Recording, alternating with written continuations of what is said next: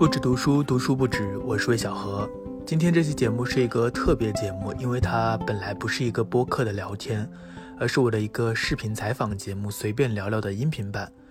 相对于视频来说，这个音频版可能会更完整一些。如果你想要看视频的话，也可以去找视频来看。这一次和刘琴老师在深圳见面也是非常匆忙，所以聊的也不是很充分。但对我来说，我觉得还是挺有意义的。一是因为见到刘琴老师本人啊，有一种安顿的作用，就他周身有一种场，好像会让你感到放心。另外就是我也向他提出了我自己一直以来的几个困惑，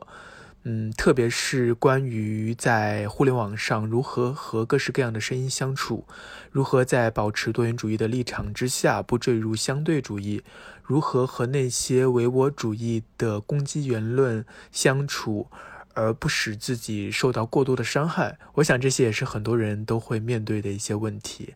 整个聊天是从刘琴老师的新书《做一个清醒的现代人》开始的。那下面我们就一起来听听这个简短的随便聊聊吧。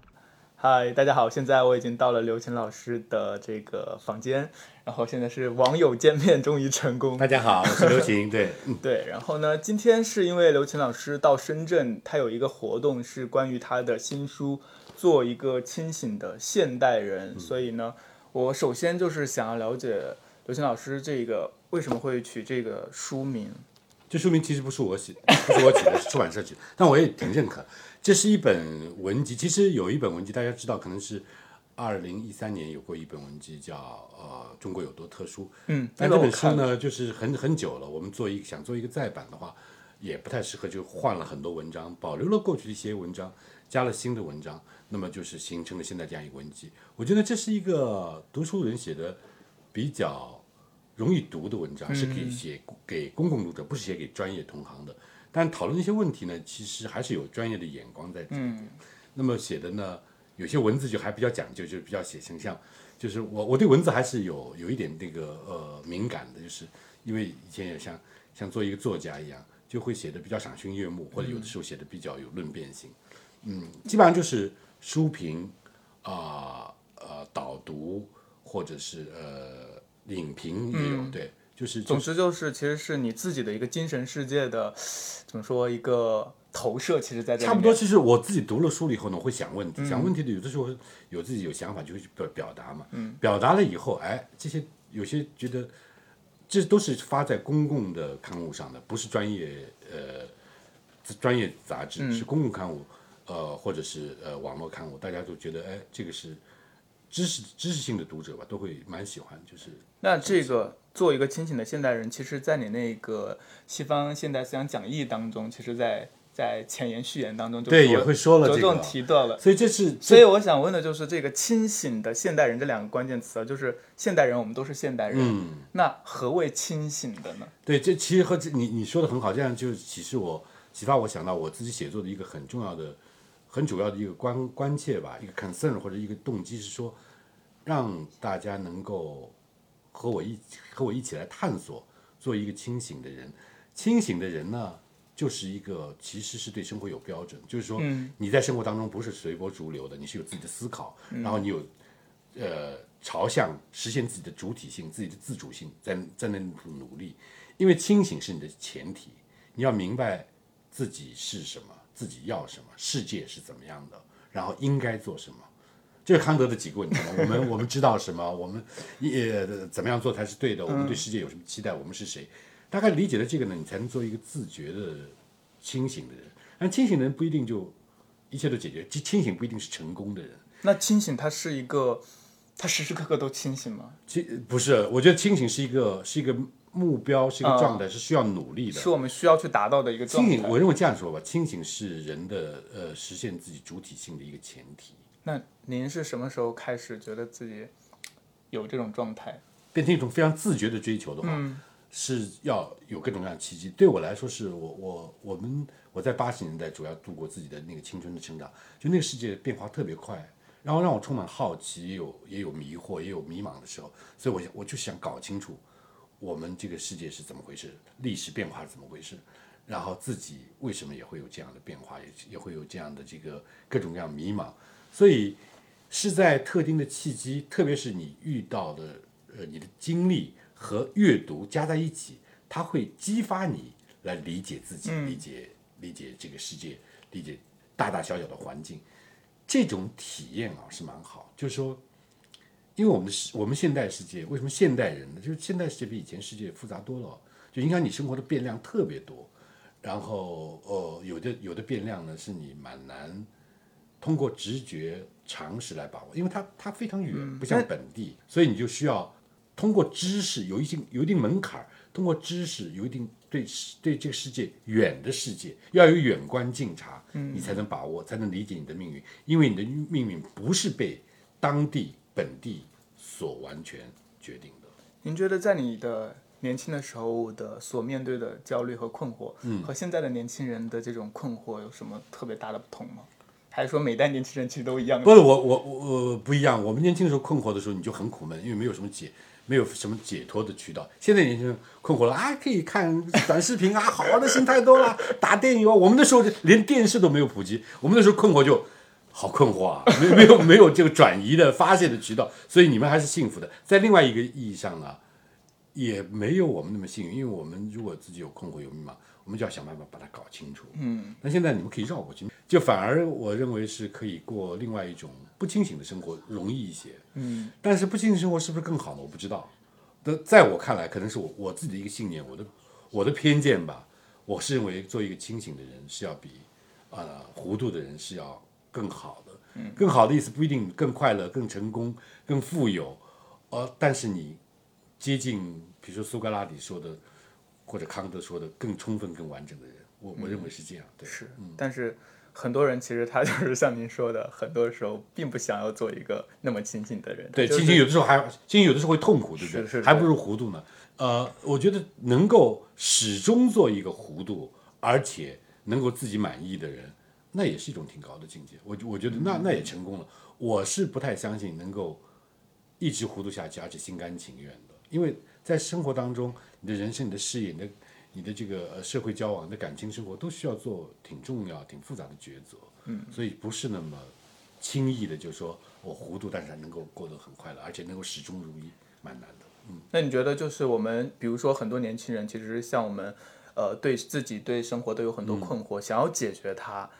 其实我们很多时候也没有什么老师或者是什么人可以给我们授业解惑，很多时候通过读书这件事情。对，呃，你自己的话，是不是也在这个过程当中是没有人是绝对清醒，大家都在，大家都是同道，走在路上，我们都是在路上，在这个意义上。所以那个，我我我觉得是这样，是大家一起来读书比较好。我觉得像你、像你做的那个博客啊什么，对这个就是来鼓励大家，让分享。是我觉得人不光是自己读书，是交谈，在对话当中思考，在思考当中对话。对，就读了有心得分享，这是一个很好。然后这也是形成你精神生活的一种一种状况，因为你有一个共同体，嗯，大家有同道，相互鼓舞，相互激发，这是特别好的。因为年轻人现在我觉得生活很丰富嘛，是的，有各种各样的娱乐，又有什么各种各样的吃。我们想想，跟你们你跟我们那个年轻时代比，真的我们吃的又不非常简陋，啊、就是发展精神生活就只有比较严肃的，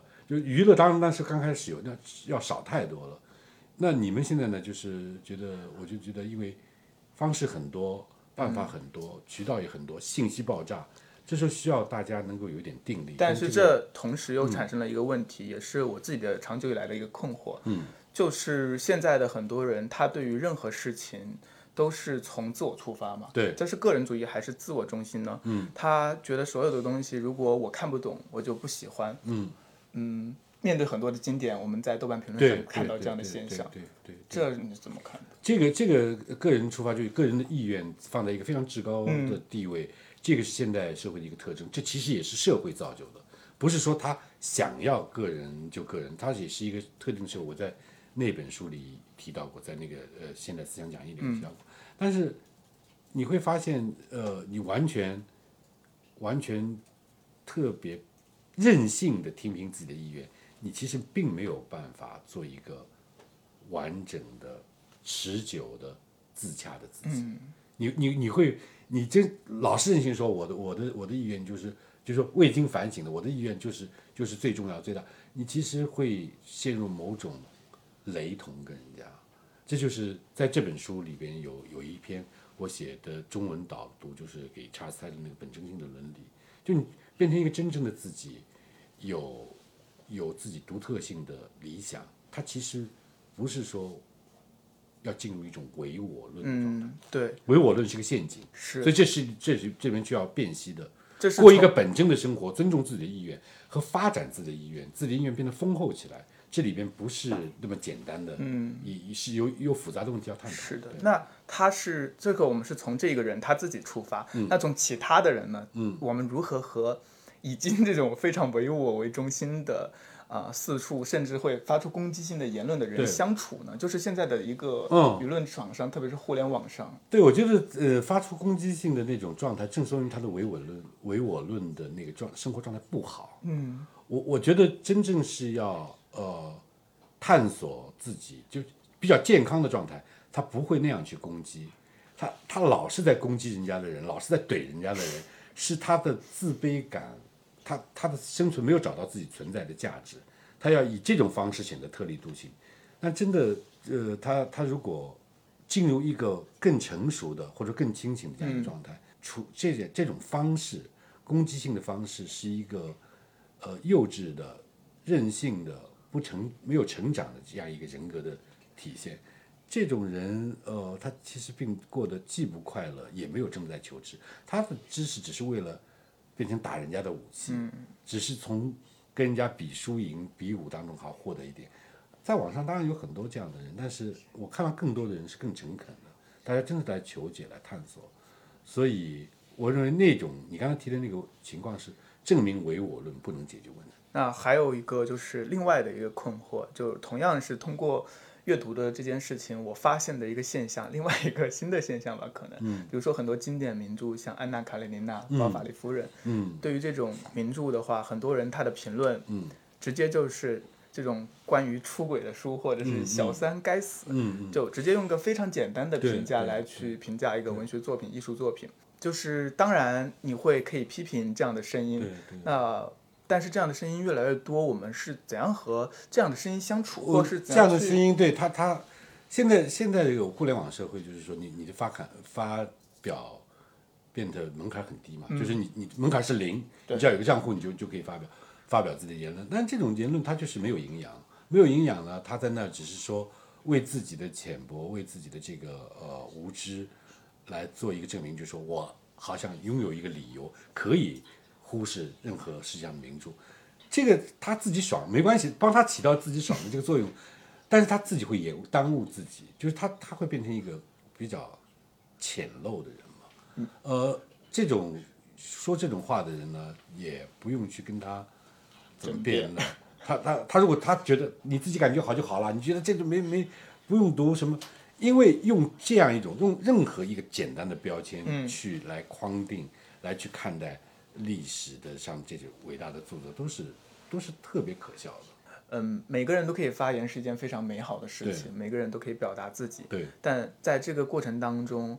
我们好好像也更容易被撞击到，被不同的是，我觉得这里边是要是要分辨的，就是说有些他是他对你的批评质疑，他是真的想要探讨问题。这个我我觉得我们自己要有一个定力，就是要诚恳、要开放。我经常也是被有一些真的是有自己想法，呃，我不一定同意，但是我我特别是年轻人质疑，我我很开心，我我我我是愿意听到这种声音的，让它激发我们自己进一步思考，摆脱自己的那种教条。每个人都容易陷陷入教条和僵化。另外一些就是那种你一看就是心智有问题的，你就说你觉得好就好，就就无所谓，不要和他们对对沟通就不要陷入他的那个，不要让他，你对他最好的回应是漠视。嗯好的，嗯，那还有一个，就我们轻松一点来问一个，因为我每次都会提的一个问题，就是你的一天是怎么度过的？我的一天啊，我没有现在没有特别标准的一天，但是我能够保证的时间呢是晚上，所以我、我一般标准的睡觉时间，我如果早上没有工作，我是三点睡，凌晨三点睡，九点起来，所以呢晚上是有保证。哇，对，你三点睡不会困吗？三点睡九点起来对我是最最舒服的状态。够了，对我我我在大学的时候就就睡六个多小时。这就是人和人的差距。我我我我觉得我寿寿命会短，但是反正近时间大家可能都是差不多吧。早晨会处理一些事务，然后会把主要的要备课或者要研究的阅读是放在早晨。写作呢？写作是写作是其实看 deadline，就哪谁要的更紧，就有的时候就连着几天要跟。但是晚上呢，你是我是愿意，比如十二点之后，就是没有人打扰，是吧？呃也有人不像话，会十二点给我什么啊、来微信啊那些那些特别老的朋友。但是一般来说，晚上你是自己可以把握。这时候呢，你会看一些你一直想看，但是不是跟你现在要完成的任务、研究直接相关的书，我觉得那是挺享受的时候。最后一个问题啊，就是嗯，推荐一本你最近在读的书吧。最近啊，我在读张笑宇的《技术与文明》，呃，这是特别特别好的一本书，我觉得，嗯，这个啊我就是他是很厉害的年轻人，将来的这我们这些人都是过过眼烟云，是过渡型的人物，呃，他他是有很长程的时间，他要写三部曲，呃，他也不是一个技术决定论，去看，嗯，第一部出来了，第二部我我听说已经写好了，第三部正在写，他是一个他是一个八八年还是反正是八零后，八零很后面的，快到九零后了，很厉害的一个人。张孝宇，他我我们是一个团队的，大观学术团队。我也要做一下广告，我们有一个叫大观学术志的公共公号，还有、还有什么在微呃在微博上也有。我们是一个团队，然后施展老师啊，还有李云老师啊，张小雨老师啊，啊、挺多的。就是我们是一一个一一个一个学术组织嘛一个共共同体，对。啊，好的，嗯，那今天就非常感谢刘琴老师参加呃我们这个随便聊聊第三期 随便聊聊。好的，那很高兴嗯，就不打扰刘琴老师了。那我们今天这期节目就到这里结束了，拜拜拜拜。